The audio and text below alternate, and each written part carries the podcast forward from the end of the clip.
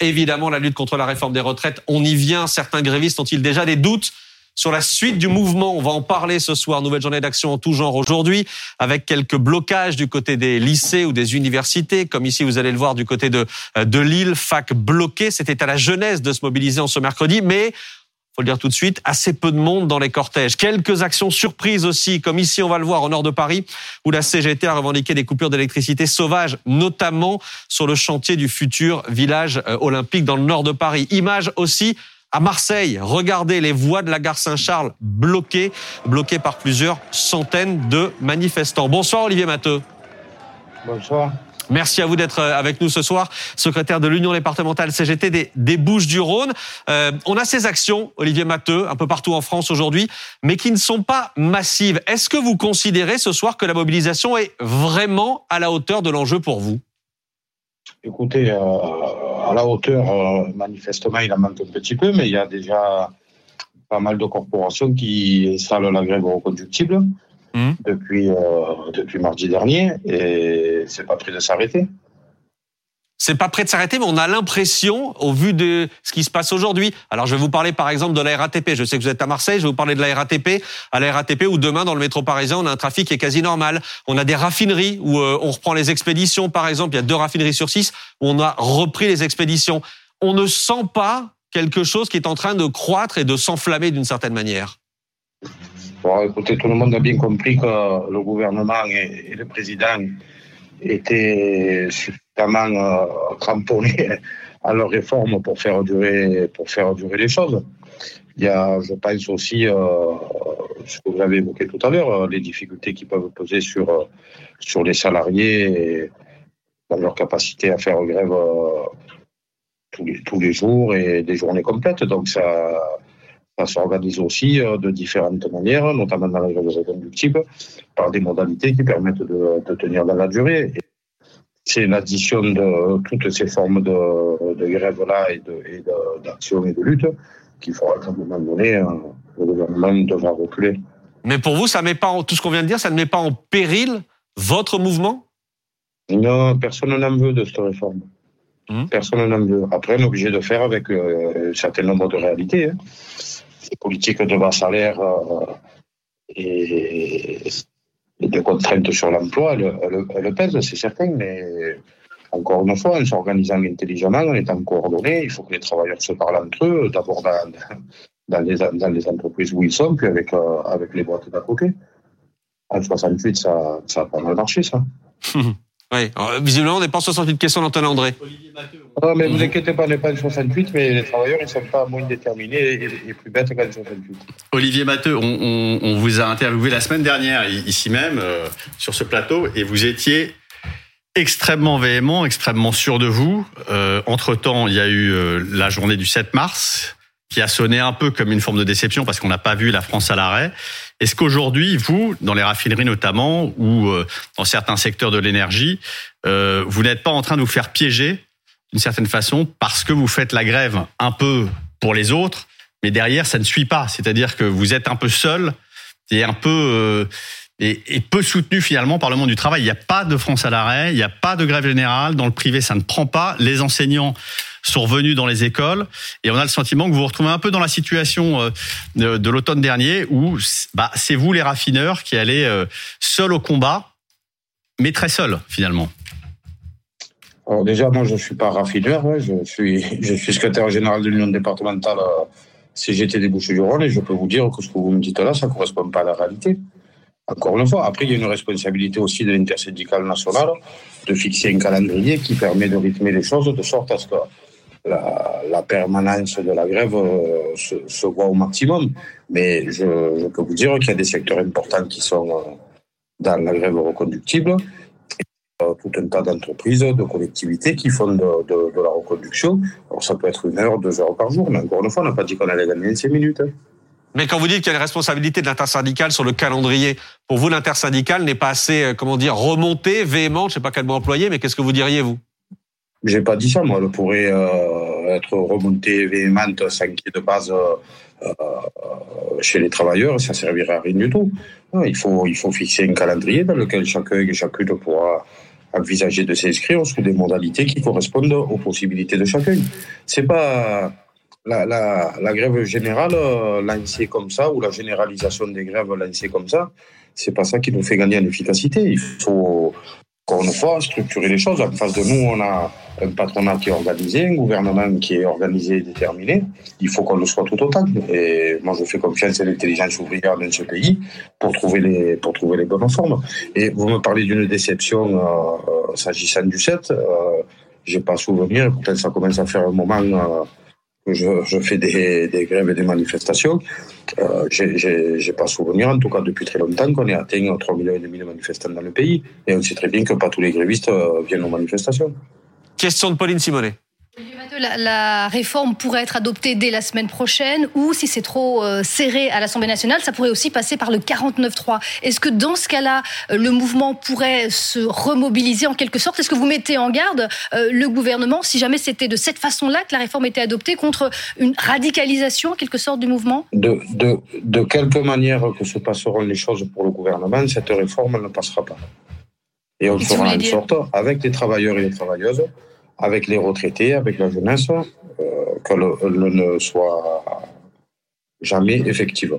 Bah, la jeunesse n'était pas dans la rue aujourd'hui. Cette, cette, cette, victoire, cette, pardon, cette réforme ne verra pas le jour. La jeunesse n'était pas dans la rue aujourd'hui. Il y a eu un mouvement de jeunesse à Paris. Oui, il y avait quelques centaines de jeunes. Et, et, on, voit bien qu'ils ne sont pas, qu'ils ne sont pas sortis. Ce que je veux dire, c'est que et on, on, vous, on, on vous déterminé, mais il y a, il y a personne, il y a personne derrière vous. Vous pensez que, vous pensez vous que Emmanuel Macron va retirer sa réforme? Vous y croyez encore? Vous pensez à ce scénario? S'il n'y a plus personne, ne vous obligez pas à me subir pendant vos émissions. Les syndicalistes et, par, et parlez de Pierre Palmada. Ah non, mais on donne la voix à la France en colère, qui, qui c'est bien normal. Vous savez très bien les uns et les autres que le gouvernement est complètement isolé. Il est en train d'essayer de s'acheter une majorité. D'ailleurs, vous pourrez interroger, réinterroger euh, le député Cordier, il me semble, des Ardennes, qui a expliqué comment il a été accroché par un ministre qui lui a proposé de l'argent, en gros, pour acheter son vote. Donc, euh, on sait très bien qu'ils n'ont pas de majorité. Ils sont, ils, ils sont en train d'essayer de s'en acheter une. Ça, c'est encore une fois sur le, dos de, des contribuables et de, et de, ceux qui créent les richesses au travail. Mais pour ce qui s'agit des travailleurs, personne ne veut cette réforme et je vous garantis qu'elle ne passera pas. Bon, attendez, juste une chose, Mathieu. Euh, L'argent dont, dont, oui, dont, on non, parle, c'était pas, c'était pas acheter un vote. C'était, euh, euh, j'ai des dans ma circonscription, j'ai des besoins de subventions pour tel et tel secteur, mmh. et on lui, on lui dit que ça pourrait peut-être s'arranger. C'est mmh. une façon de, c'est pas acheter un vote euh, stricto sensu. C'est pas hyper ah, démocratique quand même. C'est enfin, une, une façon de s'arranger. D'accord. C'est pas nouveau. Voilà. Vous, on vous, on vous a pas entendu, Olivier avec, avec, avec, notre argent. Mmh. Euh, Olivier Matteau parlait de l'intersyndicale, l'intersyndicale qui a aujourd'hui signé une lettre euh, qui a été euh, amenée à l'Élysée, euh, dans laquelle Philippe Martinez, Laurent Berger et les autres demandent à être reçus en urgence par le président de la République. Est-ce que vous avez le sentiment que c'est suffisant aujourd'hui ce genre de ce genre de d'événement, de, de démarche pour faire plier le gouvernement? Je pense que l'intersyndicale, enfin, en tout cas, nos, nos, nos dirigeants confédéraux sont eux-mêmes conscients que ça n'est pas suffisant, puisqu'il y a un nouvel appel à la mobilisation le 11 et, et un autre le 15. Ce que je dis, c'est que l'intersyndicale euh, ferait bien de nous donner maintenant un calendrier plus précis, euh, plus dans la profondeur, de sorte à ce qu'autour, on structure, on structure pardon, euh, les actions à, à, mener et, et, les grèves reconductibles dans, dans les entreprises et les collectivités. Vous, vous êtes, moi j'ai une question. Vous, vous êtes euh, Olivier Matteux, vous êtes pour que euh, si jamais par exemple la réforme est, est adoptée euh, à l'Assemblée nationale par, par, un vote ou par euh, le 49-3, euh, pour continuer à vous mobiliser exactement de la, de la même manière, continuer les journées de mobilisation? Ah, il faut, il faut des journées de, de, des temps de mobilisation interprofessionnelle et intergénérationnelle et il faut de la grève reconductible. Hum. C'est-à-dire une grève tous les jours. Mais là, là c'était un peu ça. À partir du, du 7 mars, c'était un peu ça qui avait été proposé par l'intersyndicale. C'était un peu quand même une grève reconductible. À la SNCF, c'est une grève reconductible depuis mardi. Eh bien, vous m'expliquez depuis tout à l'heure qu'il n'y en a pas de grève reconductible. Moi, je suis pas d'accord avec eux. Moi, je suis pas d'accord avec eux. Bah, elle fonctionne pas. Disons qu'elle fonctionne pas. Euh, elle est décrétée, mais les gens Excusez-moi, je, je, je, je, vois pas qui parle là sur mon téléphone. On est nombreux en plateau, Olivier Matteux. Euh, euh, il y a une question. Euh, il y a un certain nombre d'articles de presse qui sont parus ces dernières heures, ces derniers jours, euh, dans la presse euh, locale, la presse écrite, mais aussi en télé. Je pense à ce qu'a pu faire Patrick Cohen, notamment du côté de, de France 5, qui explique que la CGT 13, votre CGT à vous, est adhérent de la Fédération syndicale mondiale, qui est une fédération révolutionnaire anticapitaliste, etc., et qui est réputée proche de Moscou. Qu'est-ce que vous répondez à ça? Oh, J'ai une petite minute pour répondre. Allez-y, allez-y. C'est pour ça qu'on vous interroge. D'accord. C'est, je pense, euh, une stratégie pour, pour essayer de ternir l'image de, de mon organisation?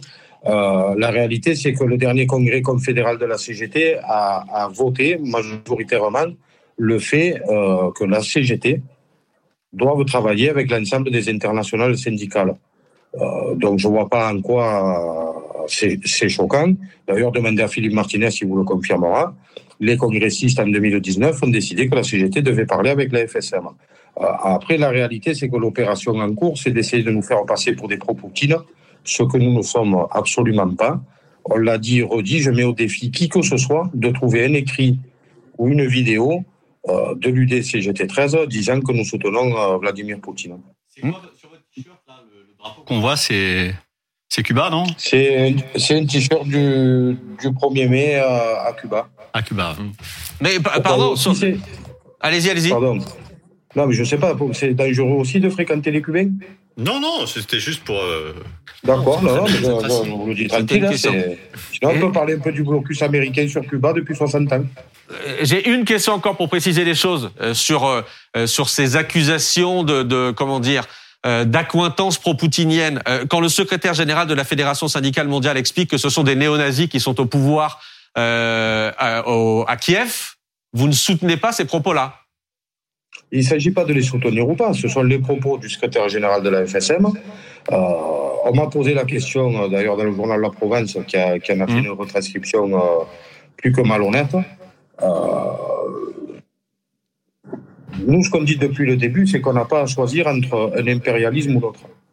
Ce sont deux capitalismes qui s'affrontent et en réalité, ce sont les travailleurs de ces pays-là, les populations de ces pays-là qui en paient les conséquences. Nous, on ne choisit pas entre Zelensky ou Poutine, parce que la réalité derrière Zelensky, c'est l'OTAN, Biden et l'ensemble du lobby de l'armement qui se gave. Et vous avez évoqué, il me semble, tout à l'heure, l'envolée des prix de chair alimentaire.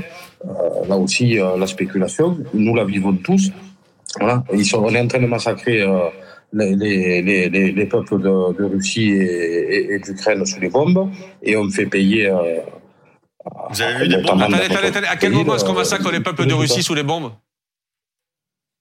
Écoutez, ça morfle de tous les côtés. Vous rigolez ou quoi c'est bien que les, les, jeunes Russes qui sont enrôlés de force, ils font partie de quoi hmm. Vous parlez des soldats, bon euh, C'est bon pour qui une guerre Dites-moi. mais qui a agressé, qui a envahi l'autre pays, Olivier Matteux On peut se mettre d'accord là-dessus tout de même. Qui a ah, ben envahi un autre pays eh ben, Mais, c'est pour ça qu'il faudrait avoir le temps de discuter tranquillement. Parce que si on est dans la caricature, moi je vous dis, on n'est pas pro-russe, mais on n'est pas pro-ukrainien non plus. Dans la bon, les, choses, les choses sont dites là-dessus. Par les uns et les autres. Excusez-moi, permettez-moi de répondre. Allez, dans la mesure où les intérêts qui sont défendus par les uns ou par les autres ne concernant rien l'intérêt de leur peuple, je vous dis, nous, on ne soutient aucun des deux. Il faut la paix maintenant en Ukraine. Les choses sont dites là-dessus. J'ai une question à vous poser encore, Olivier Batteux. Il vient d'arriver sur le plateau. Le ministre de la fonction publique, Stanislas Guérini, est arrivé. Il est notre prochain invité dans l'émission dans 22h max. Est-ce que vous avez un message à lui faire passer ce soir? Bonsoir. Monsieur le ministre, vous vous honoreriez avec votre gouvernement à retirer cette réforme et à créer les conditions qu'on puisse euh, discuter à partir des richesses que les travailleurs créent dans ce pays de mesures qui vont euh, dans l'intérêt général et qui permettront aux uns et aux autres à la fois de vivre dignement de leur travail, mais y compris de leur retraite, et à notre jeunesse de voir autre chose dans, son avenir que la catastrophe euh, que vous préparez. Stanislas Guérini, est-ce que vous voulez répondre? J'entends bien, et moi, vous savez, j'échange euh, depuis longtemps avec les organisations syndicales et avec la CGT, et mmh. d'ailleurs, le fil a jamais été rompu du dialogue. On a préparé cette réforme ensemble. On a un désaccord, un désaccord fondamental sur la question de l'âge. Il y a aussi des points sur lesquels on a pu se mettre d'accord. Ils sont pas là en compensation mmh. du désaccord sur la question de l'âge, mais de faire progresser notre système pour les fonctionnaires. C'est ce qu'on a fait avec des mesures très concrètes pour euh, améliorer la situation euh, des agents, des agents, par exemple, des catégories actives dans la fonction publique. Et moi, je serai euh, toujours un artisan du dialogue. Ma porte sera toujours ouverte jusqu'au bout pour pouvoir continuer à améliorer notre système. Mais nous, notre objectif, c'est de préserver un système par répartition. Et donc, on a et on assume ce désaccord fondamental sur la question de l'âge. Porte ouverte et dialogue ouvert, Olivier Matteux. Bah, écoutez, on commence pas la discussion par, par, casser, effondrer, pour nous expliquer comment mieux préserver. Euh, le, déficit, je crois, pour 2023, c'est 2 milliards. C'est ce qui correspond à, la désocialisation des heures supplémentaires. Vous savez, dans, dans les années à venir, mais je crois que c'est un, débat qui a été maintes fois fait, euh, le déficit sera de 13 milliards d'euros. Vous pouvez considérer que, c'est une paille, pas nous. Et on considère que la priorité, c'est de pouvoir assurer des pensions de retraite, justement, pour la solidarité générationnelle. C'est ce qu'on fait on l'assume, mais là on a un désaccord et je pense pas qu'on va le régler. Non, on va pas le régler ce soir effectivement. Merci Olivier Matteux d'avoir été en direct avec nous ce soir, d'avoir répondu à nos questions. Et donc bonsoir euh, Stanislas Guérini, je le rappelle, ministre de la Transformation et de la Fonction publique. Euh, J'ai un, document, un document à vous montrer. On l'a montré à, l'instant Olivier Matteux. Regardez toutes ces signatures, toutes les signatures euh, des leaders syndicaux français qui demandent à rencontrer Emmanuel Macron. Euh, signatures qui accompagnent cette lettre. Regardez, vous et votre gouvernement restez silencieux devant l'expression de ce puissant mouvement social.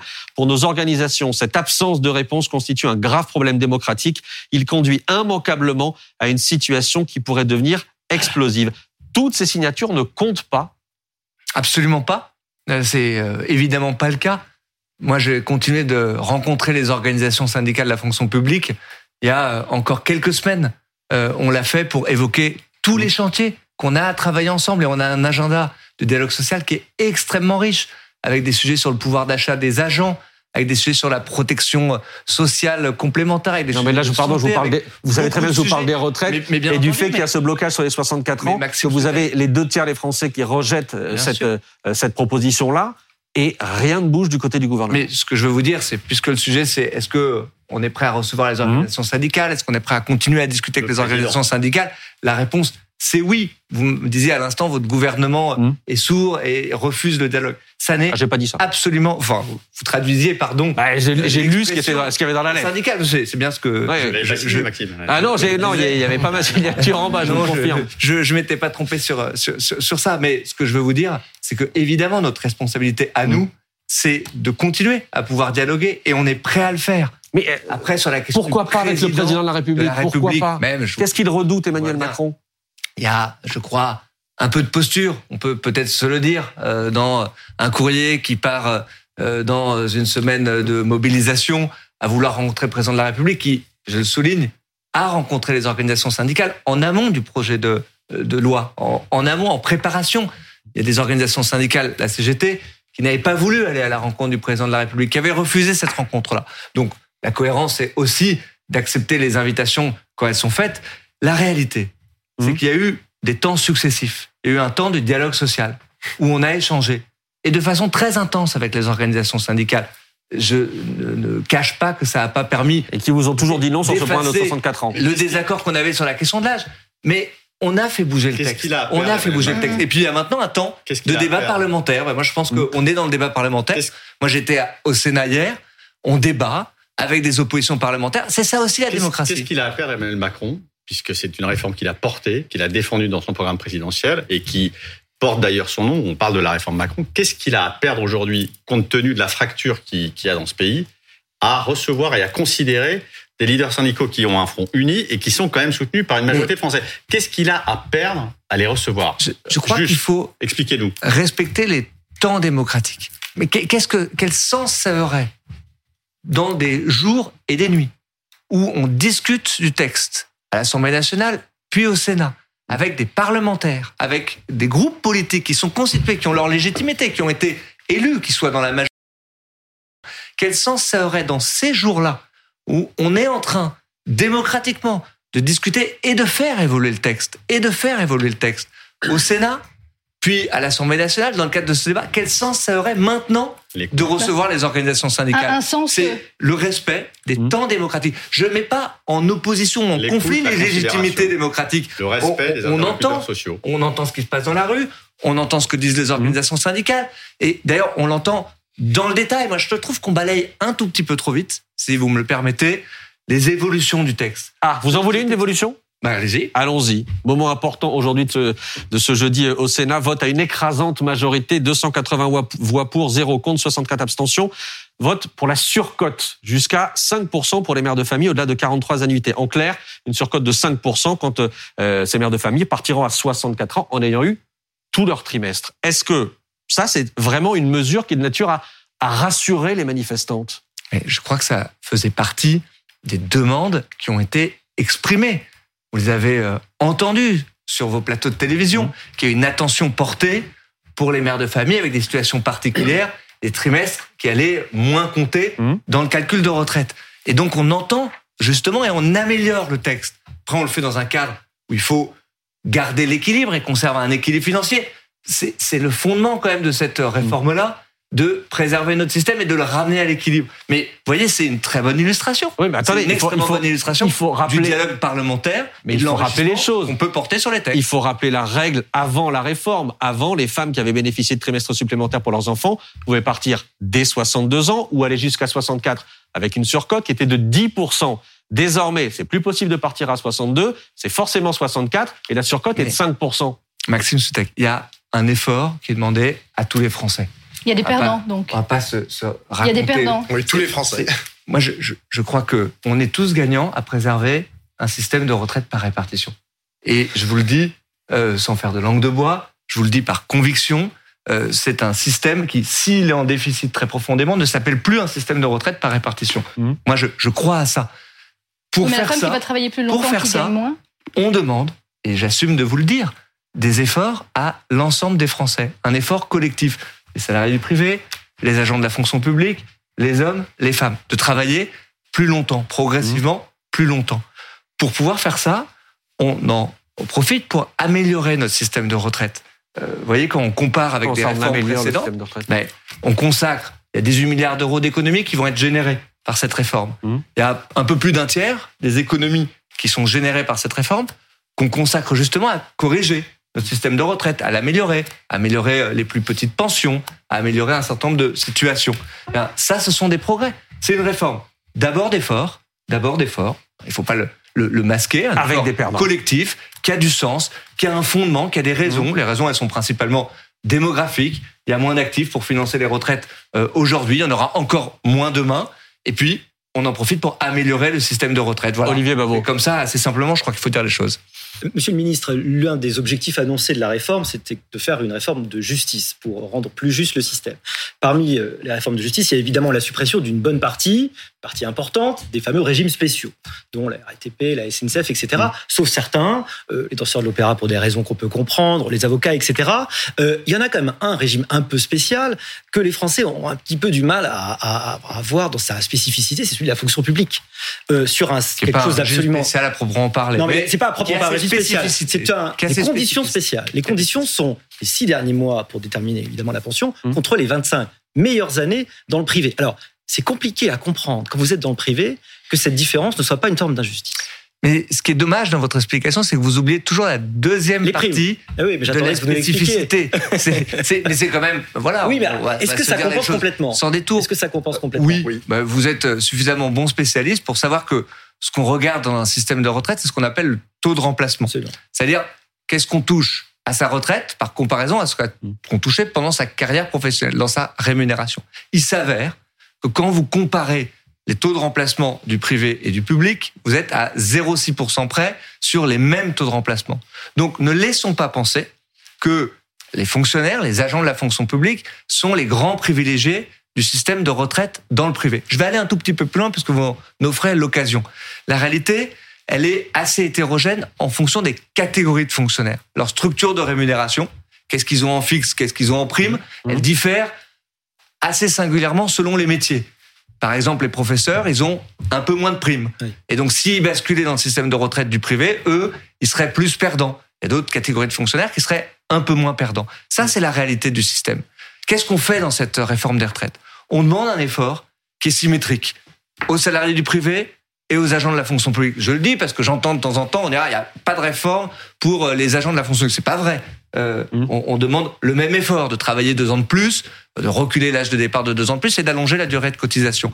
Mais ensuite, effectivement, j'assume de dire qu'on conserve les caractéristiques du système de la fonction publique qui ne fait pas des agents de la fonction publique des privilégiés. Euh, dernier élément, c'est que le système, il coûte collectivement. L'État finance par son budget le système de retraite. Mais pourquoi? Principalement pour des raisons démographiques. Aujourd'hui, ce que je disais, et, c'est d'une certaine façon la démonstration de la nécessité de cette réforme. Il y a 0,86 fonctionnaires actifs aujourd'hui pour un fonctionnaire retraités. Et donc, regardez cette situation, ça explique pourquoi on doit faire une réforme des retraites. Et cet effort, elle repose sur un effort collectif. Stanislas Guérini, on parlait tout à l'heure avec Olivier Matteux de la CGT, des doutes qu'il peut y avoir en ce moment du côté des, syndicats avec des mouvements qui ne prennent pas tous de la même manière et avec la même ampleur. Il y a sans doute aussi des doutes et beaucoup de doutes de votre côté, côté gouvernement, avant le vote de la semaine prochaine, sans doute vote définitif jeudi de la semaine prochaine de cette réforme. Votre ou pas d'ailleurs, Pauline Simon. Bah oui, effectivement. Hein. Vous vous êtes dit encore confiant aujourd'hui euh, que vous pourriez adopter cette réforme sans passer par l'an 49.3, mais quand on regarde euh, ce qui se passe du côté de l'Assemblée, hein, on voit y compris euh, des sources au sein même de, la Macronie qui se rendent compte que le compte, pour l'instant, n'y est pas. Quand on regarde ce qui se passe, eh bien, on voit évidemment que vous n'avez pas la majorité absolue en ce moment. Il y aurait une dizaine de voix au sein même de votre parti qui ne seraient pas prêts à voter la loi pour l'instant. Vous devez évidemment compter sur les voix des LR, une quarantaine de voix dont vous avez besoin. Et d'après les comptes qui sont faits également, là aussi, le compte n'y est pas pour l'instant. Donc, à une semaine du vote, est-ce que c'est pas inquiétant euh, de voir que vous n'avez pas les voix nécessaires? Mais il faut dire les choses très sincèrement. Il n'y a pas de doute. Il y a des efforts pour bâtir une majorité. Et ces efforts-là, ils porteront jusqu'à la dernière minute. Euh, nous cherchons, je dis les choses très simplement, à bâtir une majorité pour voter cette réforme des retraites. Et nous allons le faire avec les députés, chacun face à ses responsabilités de bonne foi, qui se diront à la fin, est-ce que c'est nécessaire de voter cette réforme des retraites? Et donc, on travaille, on travaille. Donc vous, vous travaillez, donc vous n'êtes pas sûr d'avoir la majorité. on, travaille depuis le début. Je ne vais mmh. pas vous raconter d'histoire. Mais à une semaine de la, à une semaine de la fin possible, vous n'êtes pas sûr d'avoir la majorité. Le, texte, il serait pas encore en train d'être discuté d'évoluer. Vous en avez cité une des évolutions. Mmh. Il y a un travail de trouver des compromis. Tout ça, c'est pas un gros mot. Le compromis, c'est parfois un peu vu dans notre pays comme une forme de compromission parce que on, aurait fait des concessions. Ben, c'est pas du tout le cas. Je pense qu'il faut qu'on puisse bâtir cette majorité. Donc oui, je le cache pas, j'ai pas d'inquiétude sur la majorité présidentielle. Je pense qu'il manquera pas de voix. On a fait campagne. Dix personnes euh, pourraient s'abstenir tout de même. Je, pense qu'à la fin, la majorité présidentielle. Ça veut dire que vous avez plus de doutes sur les, les républicains. et elle votera ce texte. Mais, euh, attendez, euh, sinon je vous ferai de la grosse langue de bois si je vous disais que la situation est hyper claire mmh. chez les républicains, que les euh, députés sont parfaitement d'accord avec les sénateurs, c'est pas le cas. Mmh. Et tout ça se fait au grand jour. Il n'y a pas de, de discussion euh, cachée. Mais à la fin, il y a une question de sincérité. Mmh. Voilà. Moi, je crois que c'est ça la vie politique. Soit on pense que cette réforme elle est nécessaire ou pas. Moi, je crois que c'est le cas. Je constate d'ailleurs que il y a peu de majorité, voire aucune majorité, qui a déjugé les réformes des retraites euh, précédentes. Et donc, chacun sera face à ses responsabilités. Et nous, jusqu'à la dernière minute, on cherchera à bâtir du compromis et à trouver une majorité pour ça. Pablo, court. Oui, est-ce qu'il y a quelque chose qui pourrait vous faire reculer? Et qu'est-ce qui pourrait vous faire reculer? Vous dites euh, maintenant c'est le temps du débat parlementaire, donc en gros on s'est enfermé dans l'Assemblée nationale et, euh, et, dans le Sénat et dans nos ministères. Mais est-ce que quand vous voyez les trois quarts des Français qui sont contre euh, votre réforme, quand vous voyez les, les millions de gens dans la rue, est-ce qu'il y, a un moment où vous allez vous dire peut-être, peut-être qu'on va retirer La dernière fois c'est le Covid qui vous a fait retirer la retraite. Oui, on va s'éviter ça. Non, non, on va s'éviter ça. Collectivement, on va s'éviter ça, Pablo. Mais, mais, ils ont, non, mais je pense qu'on peut être Est-ce qu'il y a quelque chose qui pourrait faire que ben, peut-être que je sais pas. Mais, mais, quoi? En fait, je ne sais pas. Mais je ne sais pas parce que vous dites on entend, les on questions, on n'a pas tellement l'impression que vous entendez grand chose. Ben, pour autant, euh, vous, vous me dites à l'instant des, des, sujets qui évoluent dans le texte. Mmh. Euh, moi, je suis pas euh, venu là pour mmh. vous dire qu'on va euh, changer d'avis sur la nécessité de reculer l'âge de départ à la retraite. Vous seriez bien surpris si je venais vous annoncer ça ce soir euh, sur le plateau de BFM. en revanche, c'est pas mal. C'est pas mal. Ça, ça mais ça correspond pas à mes convictions et pas à notre intention. Effectivement, je vous réponds de façon assez franche. Euh, la question, c'est est-ce qu'on est convaincu de la nécessité de cette réforme? Je, La réponse est oui. je crois qu'elle sera nécessaire et je suis convaincu que cette réforme-là, personne ne la remettra en cause dans l'avenir et aucun futur gouvernement ne la déjugera. Stanislas Guérini, j'ai encore une image à vous montrer, c'est rapide, image qu'on n'avait pas vue jusqu'à aujourd'hui, celle des bras d'honneur, trois bras d'honneur commis par le ministre de la Justice à l'Assemblée au moment où le patron des députés LR prenait la parole.